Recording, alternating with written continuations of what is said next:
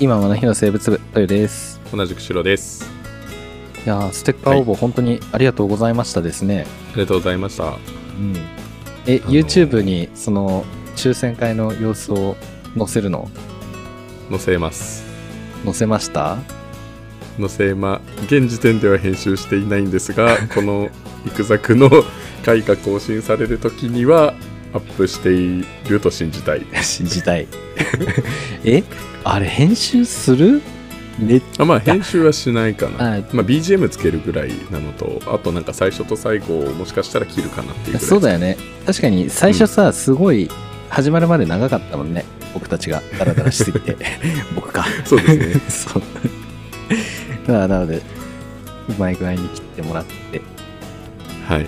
まああとは Zoom でちょっとね、あの撮影したので、うん。まあちょっと画質的な問題だったりとか、あところどころちょっとね、あの豊の仏作の部分があったりとかもしますが、あ、そうか。なるほどね。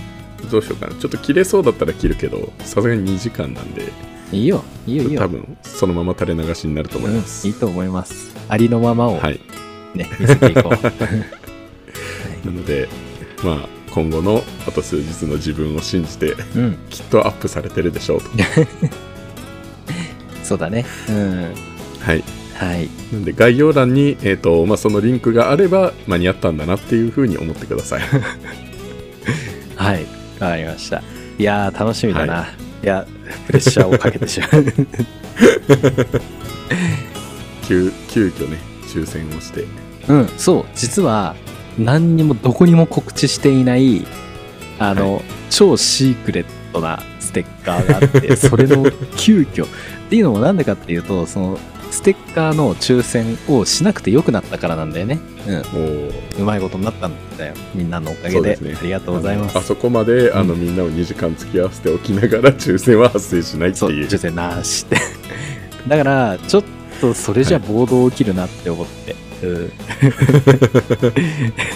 まあね、うん。はいはい。まあでもどっちにしても雑談に置こうと思ってるんで、うんうん抽選で当たった人はんやったって思ってもらって、抽選当たんなかったなっていう人はあのぜひ雑談の方にお越しくださいそうだね。うん。雑談もね、はちょっとなかなか関東にね、東中野にあるから、そこ以外だと結構遠いもんね。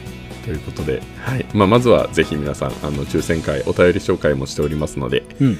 ぜひご覧ください。はい。はい。では本題に行きましょう。はい。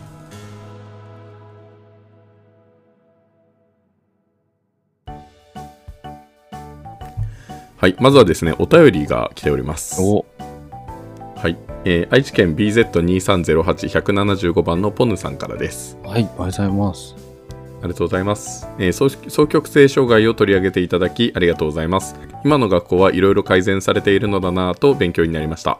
お二人のような先生がいたら学生生活もっとよもっと良くなっていたかもなと想像したら涙が出てきました。何年か前から脳の機能低下により長文を読むのが難しくなりました。仏作、育作のように音声コンテンツは聞けるので助かっています。ありがとうございます。ビルドの話、笑いながら聞きました。私たち夫婦はエボルト推しで変身アイテム持ってます。みんなかっこいい。はい。で、えっ、と、その下ですね。ちょっとざっくり、あの、双極性障害の、えっ、と、ざっくり症状のお話っていうことなんですが、うん。えっ、と、うつ病等で、えっ、と、病的な抑うつ状態になると、お風呂に1週間から1ヶ月入れなくなりますと。おえっ、と、そう状態の時は元職場のパワハラで、えーブチギレて怒鳴ったりもしましたと。ああとは言えないこととか、あ、うんま。あ、かっこ犯罪ではないということです。えーまあ、本当にあのそのキャラじゃないのに恥ずかしいトラウマです、えー身体症状も私の場合は強く出ており、最近はヘルパーさんに手伝ってもらいながら引きこもり状態で生きています。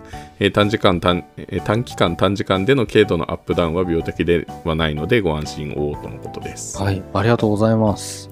ありがとうございます。ん。そうか。じゃあ音声コンテンツはそういううん、ところに対してもすごい力になってるってことなんだ。そうだね、確かに。まあ、長文読むのが辛い人も中にはいるよね。うん。まあ、うんそう。僕もね、ずっと本読むの大変になっちゃう時もあるから、確かに。うん。そうか、はいそう言われてみればね、読むよりも流れてきた方が、ら楽なところもあるし、入りやすい人もいるよね、それでね。そうだね。ううんん。あ確かにな、まあこれ全部ね文面で良ければね教科書読んでるだけで済むわけだからねそうだね確かにまあ言うても先僕たち生なんかいらなくなっちゃいますそうそうそううん僕たちもこれもね今台本読んでるだけだから あれだけそうですね ねえ。いや、そうですか。うん。いや、ビルド、ありがとうございます。そうだ、ね、ビルドのさ、動画って僕アップしたっけ ?X に。ビルドビルドの動画？あ僕、変身動画を撮ったんだけど、いつ？え最近？うん。あれ、X 送ってないか？あ、じゃあ、載せよう、あわかんないアップしよう。ちょっと、そう。うん。あの、僕もね、ビルドドライバー持ってて、あとは、ジーニアスのね、ボトルも持ってて、あとは、あれ、うんもう名前忘れちゃった。あのね、でっかい武器も持ってんのよ。フルボトルバスターだ。ビルドのうんそう。フルボトルバスター持ってるんで。あとね、家に帰ればね、そう、あの、クローズのあるし、あの、うんでっかいあのグリス、グリスのあの、水色のやつなんて言ったっけ？忘れちゃった。もうね、持ってるんだよな。そう。うん、ビルドはいっぱいおもちゃ買った。うん あ、じゃあ X にアップしよう。そう。はいはい。じゃああのあれですかね仏作の方のアカウントをぜひ皆さん見てくださいそうですね。はい。はいいや、まあ、そうね、そう、玉星。いや、大変なんだね、こうしてみるとね、本当に。そうですねうん。そうお風呂すら入れなくなるんだねもう全く動けなくなるんだってことなんだね。そうか。ご飯とかは食べれるのかな？うん。ウィダーとかかな。わかんない。そっかでもお腹は空いちゃうからね。やっぱさ、食欲があるから、そこにお風呂欲ってそんないからさ。やっぱ食欲、睡眠欲、ねまあ性欲っていう三大欲求あるじゃん。まあ、ん寝ることと食べることは絶対やっぱりね、あれだから。うん。食べたいよね。そうね、うん辛い時もね。あーでもわかんないなんか最近なんかうちの塾にいる子で、うん実はなんか中学2年生で2人もなんかなんだろう食欲がなくて入院っていうのがねあるんだよね。拒食症みたいなこと？なんか食べるの拒んでるわけじゃなくて。ってこと？なんかなんでだろう？わかんないけど精神的なものから来てるのかわからないんだけどうん。なんかその食べられなくなってで体調が悪くなってそのまま入院してでも原因がわからなくてみたいな。あとりあえず点滴だったりとかがあの病院食でなんとかちょっとずつ体力を回復してみたいな。あ。あ、そうなんだ。うんええっていうのがねそうここ最近すごく多い。あそうなんだ。あなんか、うん。その逆であるよね。ちょっと仏作っぽくなっちゃうけど、脂肪からさ、実は脂肪細胞もす立派な臓器で、その脂肪細胞から出される、なんとか、忘れちゃったけど、なんとかっていう因子が、その食欲を制御してるっていうのがあって、で、うん。何何百万人に一人脂肪が全くない人みたいなのがね、やっぱ子がね生まれてきてもう止めどない食欲でどんどん食べちゃうみたいなのがあるんだけど、でもその脂肪細胞から出せるその因子を注射で打ったら食欲が抑えられたみたいなそういうのもあるから、もしかしたらそういうタンパク質だとかホルモンとか神経伝達物質とかっていう絡みなのかもしんないよね。わかんないけど。かな、なるほどねでもそういう物質が出るんだったら俺の脂肪もちょっともう少し働いてほしいけどねで、そう、あの、脂肪界で話したけど、食べ過ぎると、そのね、あの、受容体みたいなのがもうバグっちゃうから、出てんだけど気づいてないみたいな。なるほどねそうそう。そっか残念ながらそのレベルまで行ってしまったわけだねまあ、全然そんなことはないと思う。多分、欲求に負けてるんだと思う。純粋に。はいうん。はというい。ことでそうですねはいまああのいいいい機会だったというかなんかあんまりこういうのをね、うんあの向き合うことってあまりなかったからそうだね。うん。うんいい機会だったと思いますそうだね。確かに。ありがとうございましたありがとうございました。はいそうですねあのディスコードの方でもいろいろあの皆さん意見いただいてうん。うんそうだね。うん。はいあれもポンさんの読ませてもらったけど、ああ、そんなに大変なんだなっていう。まあ、ここの、あの、追記のところに似たお話いただいて、ああ、そうなんだって思って、うん。うん、そうですねね、知るきっかけになったし、なんか、ますます耳からお届けする良いものを作りたいなっていう気持ちにも、いい、ね、良質なコンテンツを作ろう。良質な頑張りましょう。頑張ろう。は いはい。ということで、あの、まあ、先ほど豊岡もちょっと本読んでると眠くなるっていうことなんですが、今回は本のお話です。はらら。そうですか。好きではあるよ。好きなんだけどさ。はい俺もね、すごい眠くなっちゃう。もう、あーちょっと読んでると。ねえ。はい。はい。ということで、えっ、と、まあ、今回のテーマは、なぜ勉強するのか。あ深い。うん。深い、イクザクっぽい。イグザグっぽい良質コンテンツ。うん。そうですね。ただ、あの、なぜ勉強するのかっていうところに対して、70話でやっとやるっていう。しかも自分たちの意見ではなく本を参考にして話すっていう。教育番組なのに。はい。です。はいまあ、参考にするのは手紙屋っていう小説なんですけど、知ってます？いや、知らない。聞いたことないな。手紙屋。知らないな。そう、手紙屋っていう、これね、えっ、と何？ディスカバー21から出ている本ですかね。わあ、聞いたことないな。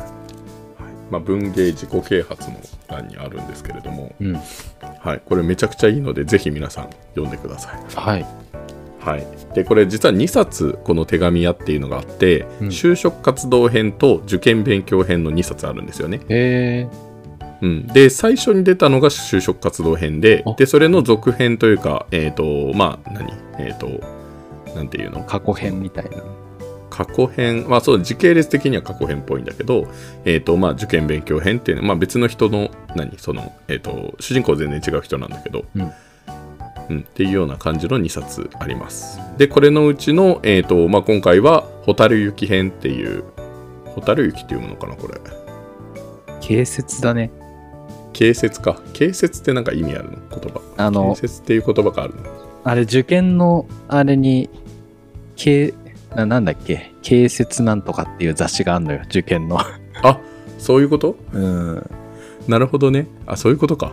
多分ね。そうだと思う。はい。うんあ、なるほどね。まあ、その、まあその雑誌は全く関係なさそうな内容ではあるんですが、はい。まあ、その、えっ、と形説、まあ、就職活動編と受験勉強編の受験勉強の方を使って、ちょっと今日、今回は話そうと思います。はい。はい。ざっまあ、ざっくりどんな話かっていうと、うんあの手紙屋っていう謎のビジネスをしている人がいるんですね。ああ、うん。ビジネス系、手紙屋。はい。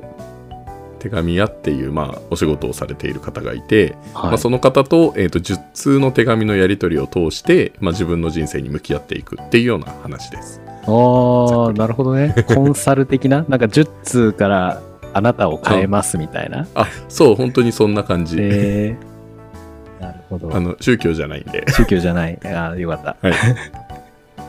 でこの手紙屋の書く手紙の内容がすごい刺さるんですようん多。分これ新書とかで似たようなものって多分あると思うんだよねなるほどなって思うしなんか新書でまとまってるような本も多分たくさんあるんだろうけど小説形式なんで基本読みやすいし、うん。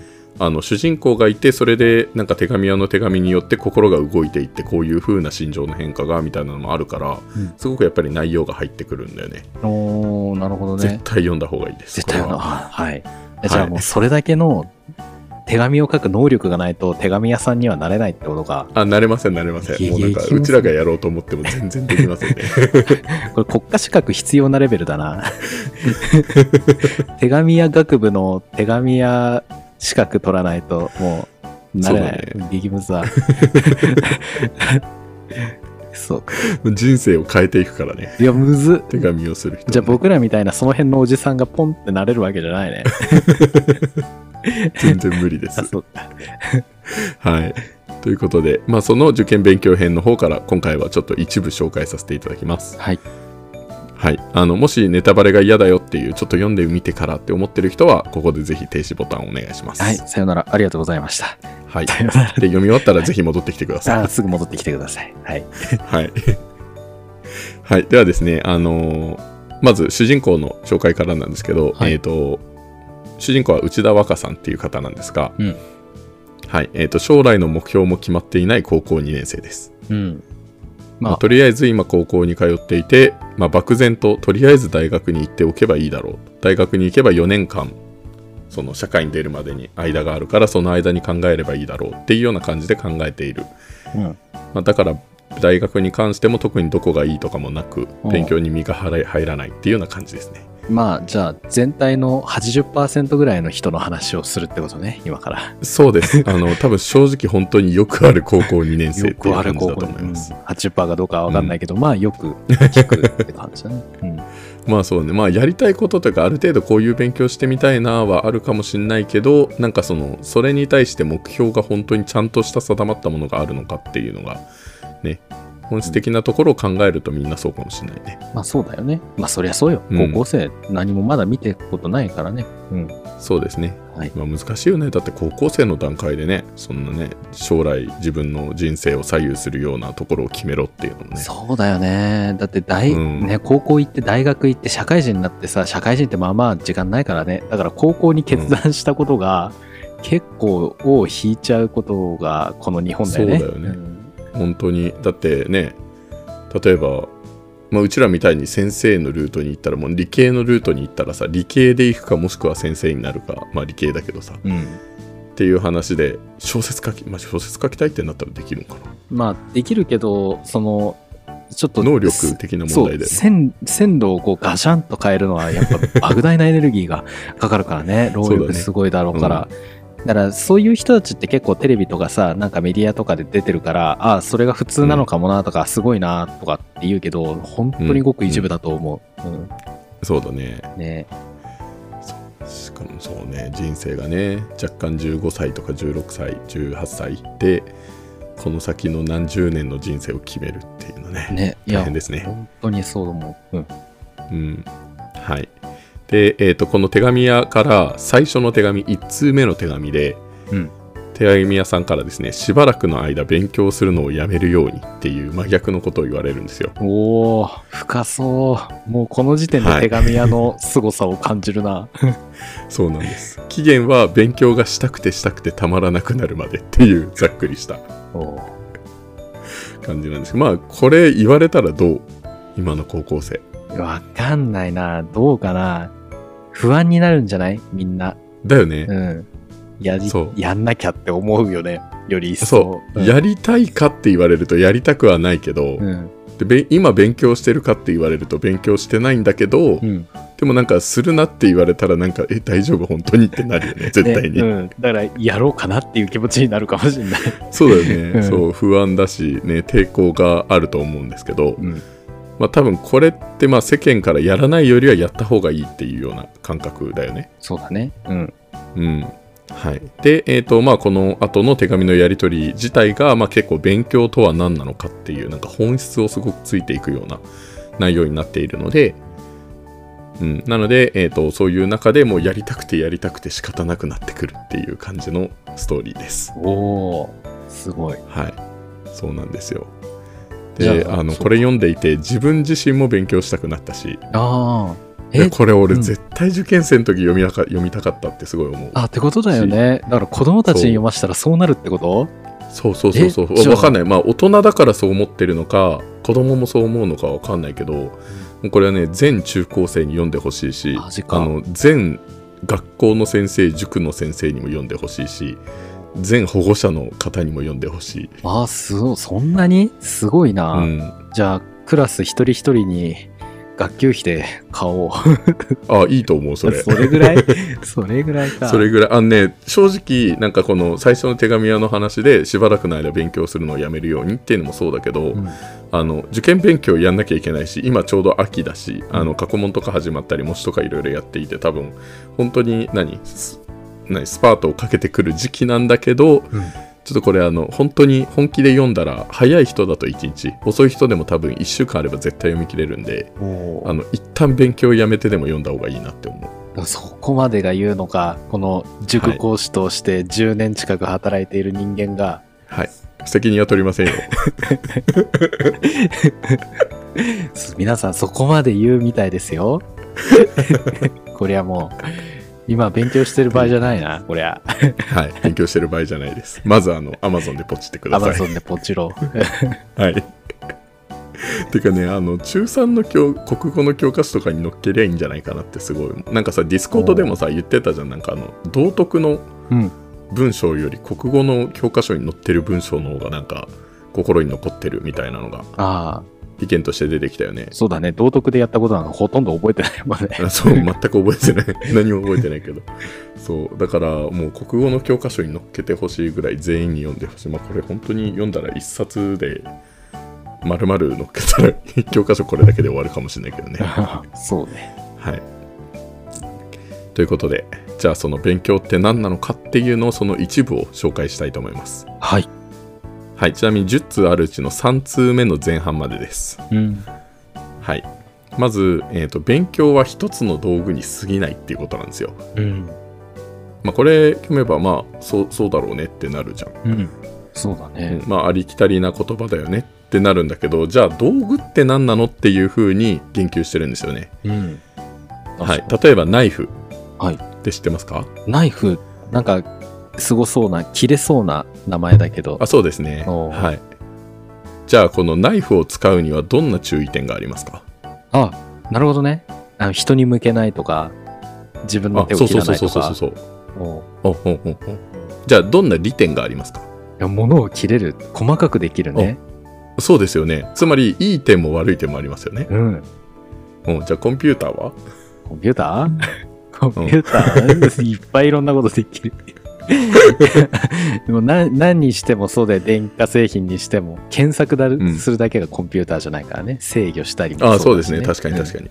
うんうんうんうん。車の中にも入ってますね。もう入ってるしねうんうんうんうん確かにうんつまり、いろいろ制御したりとか、うんね。生み出したりもできるよねいろいろなものを動かしたり、そう、計算したり、うん打ち出したり、コピーしたり、いろんなことができますよね。うんじゃあ、逆に、なんか悪い点って何かあります？のめり込みすぎちゃうとか？ああ、あるね。確かに。うん。あとは、目悪くなる、あ。うん、あとは確かに。不用意に後ろバカって開けると感電するとか？物理的な話が来た。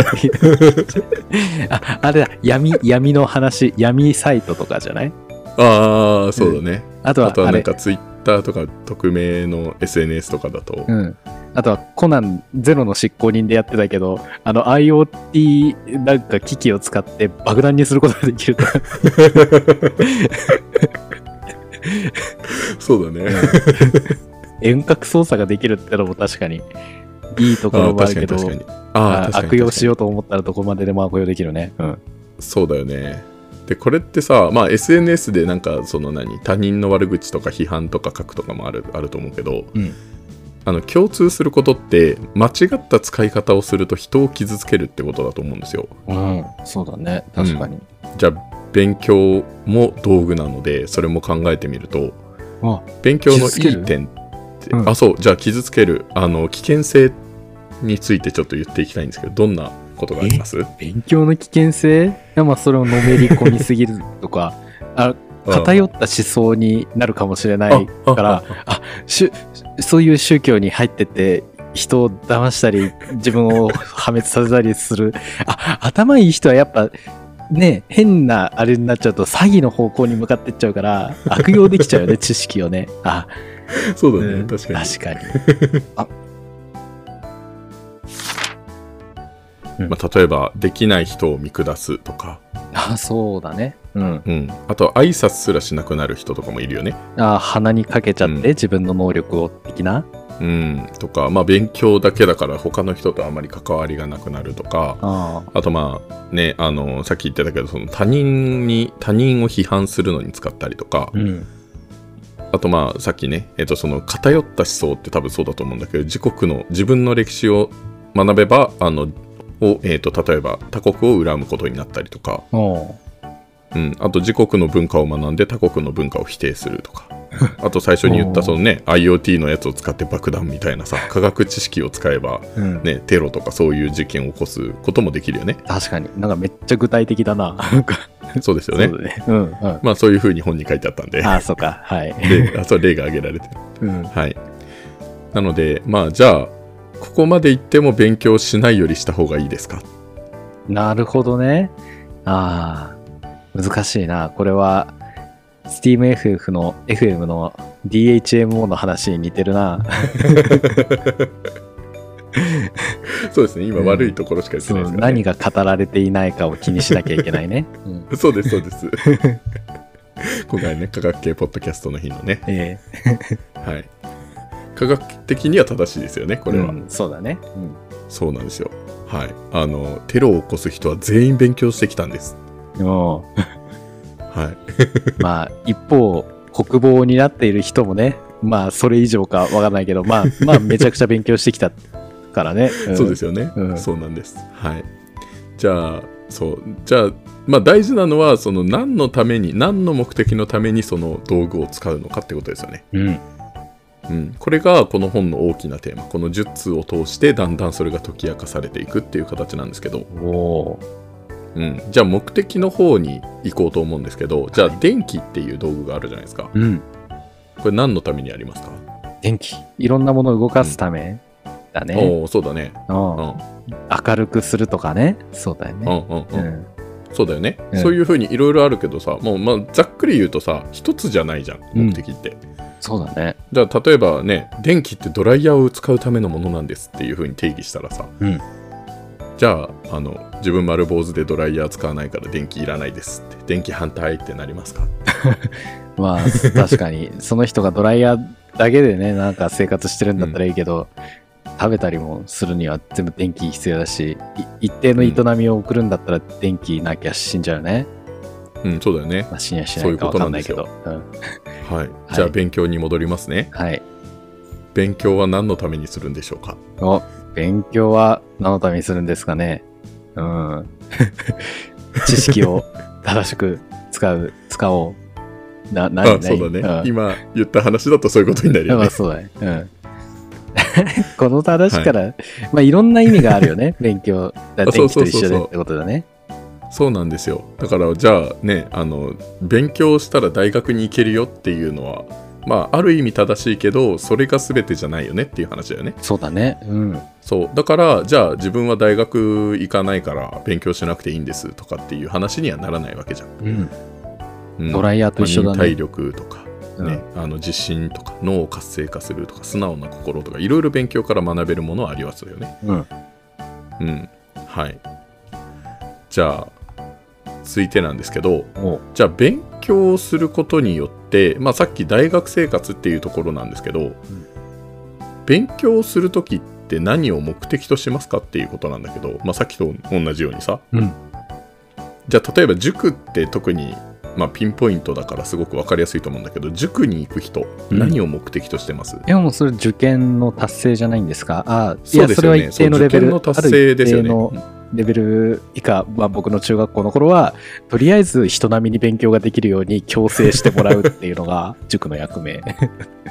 まあありますよね、うん。そう。まあうちらもよくあるけどよく言われるというかよく感じるけどやっぱりうちらの使命はあのねあのとにかくこの高校に合格させるとかうん。っていうところなわけですよ、おううん、だそれをまあ目標としてる、まあ、ビジネスっていうのはもちろんあるけれども、うんじゃあそれが本当にゴールかっていう。それを思って塾に入れるか。まあ求めてるものがね家庭によって違うと思うんだけど、うん。じゃあ例えばサッカーというやってたよね。ああ、小学校6年生の時だけね。うん。あ6年？あ1年間だけ。1年間だけ。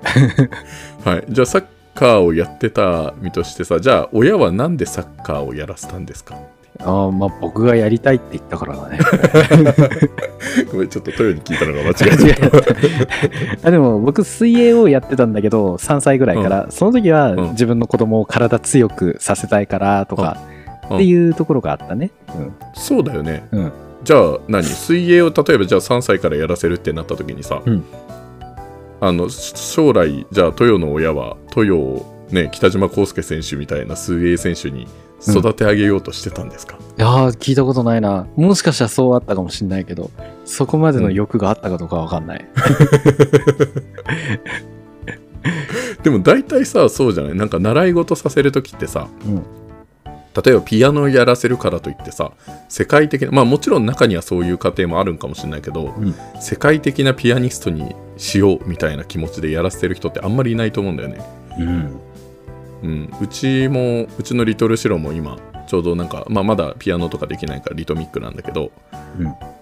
ピアノやらせるけど別に世界的なピアニストとかそういうところは目指してなくてピアノをやることによってどんなことが身につくかみたいなところをやっぱ意識してやってるわけじゃん。うん。うん。じゃあ勉強だとどうですかっていう。この高校に入れるためこの大学に行くために勉強するのっていうのってうん。なんかその結局は本人が続けてた勉強をした先で最終結果として手に入れられるかもしれないものなわけだよね。うん。うん、だからこのなんだろうやってきた結果そのご褒美っていう部分が、まあ、勉強の目的っていう風に錯覚してる人が多いんじゃないかな。ああ。なるほどね、そう勉強の場合はやっぱりそこを考える人が多いと思うんだよね。だ例えばねクラブチームに入れる時にさ別にそのねサッカー選手に、ね、日本代表っていうのは確かに大事だけどさ、うん。じゃあ何？えっ、とサッカー選手の中でサッカーでえっ、となんだろう高校の強豪校に入れようとかさ、うん。なんだろうな。自分の地方のところでいいから何かサッカーチームに入れるようにとかとも思わないわけでしょ、まあそうね。うん。うん、だからレベルを下げたとしてもやっぱりそうなんだようん。勉強ってねうん。別に東大だけじゃなくてさあの地元の高校とかでもそうだけどやっぱなんか目的そのゴールラインがやってった結果がそこっていうだけなのになんかそこに入れるためみたいな感じになっちゃう。うん。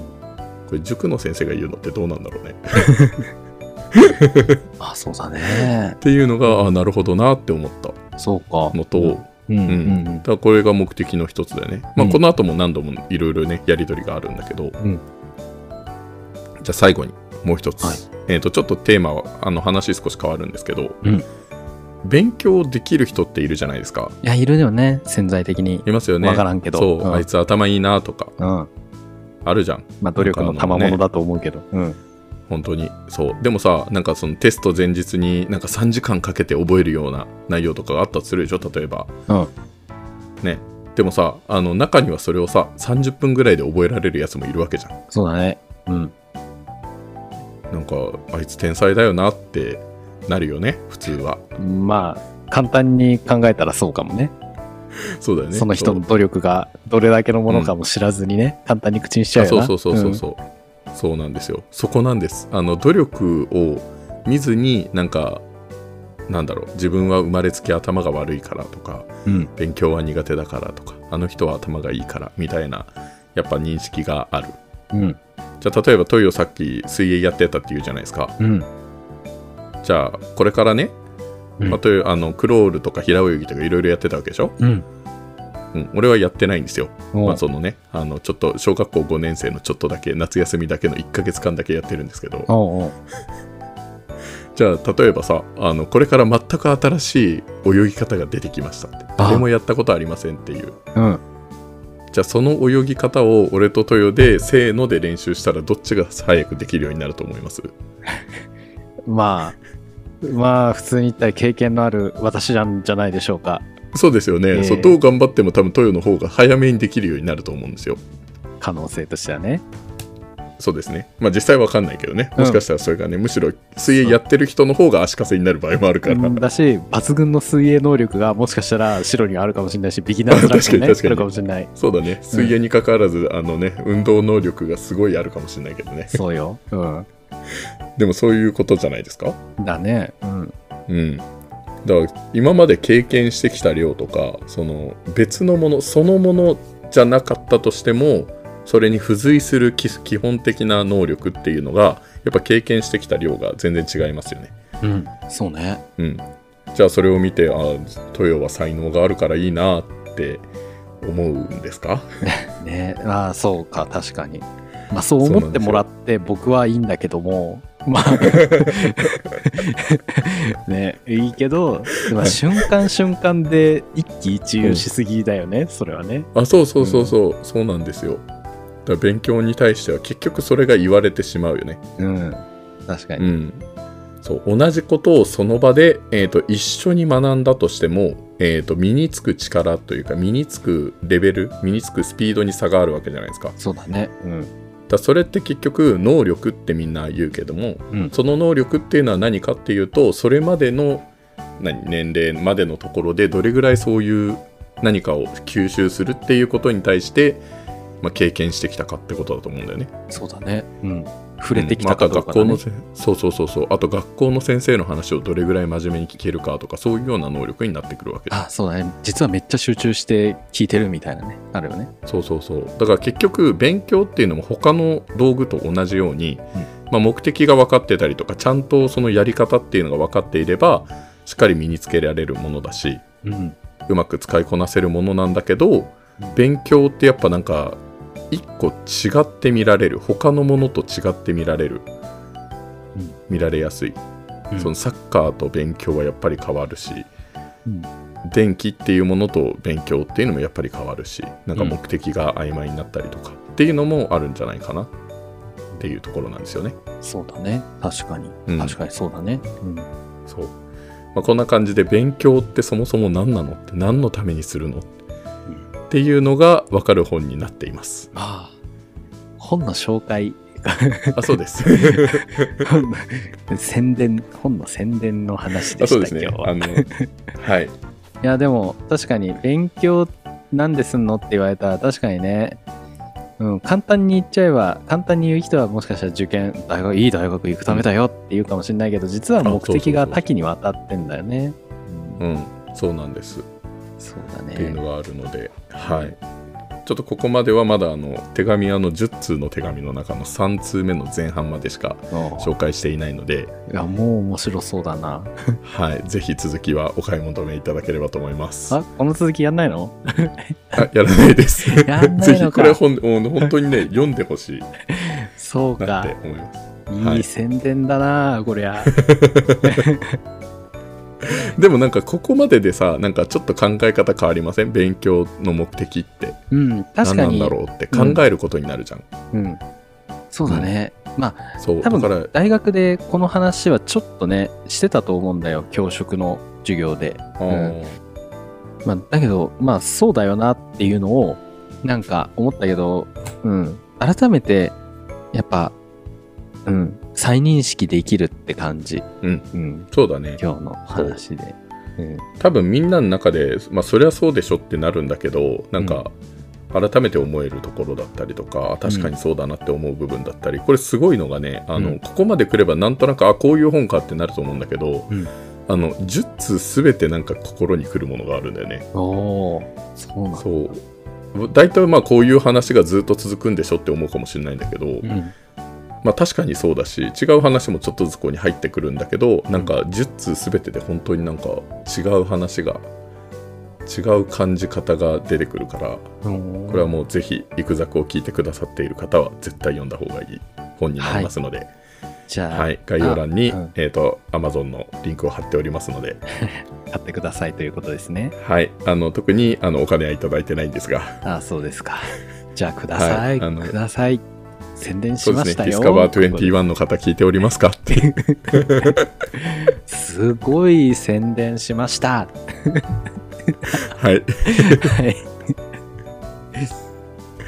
ということです。はい、はい実はあのもう一冊ありますので、それはちょっとまたあの今度は働くとは何なのかっていうのをちょっと来週しようと思います。おお、働くとは。これはお金をもらうためだな。あ、はい、そうですかね。じゃあお金って何なんでしょうか？お金はもう、ザーク君もすごい力。金は力だ。は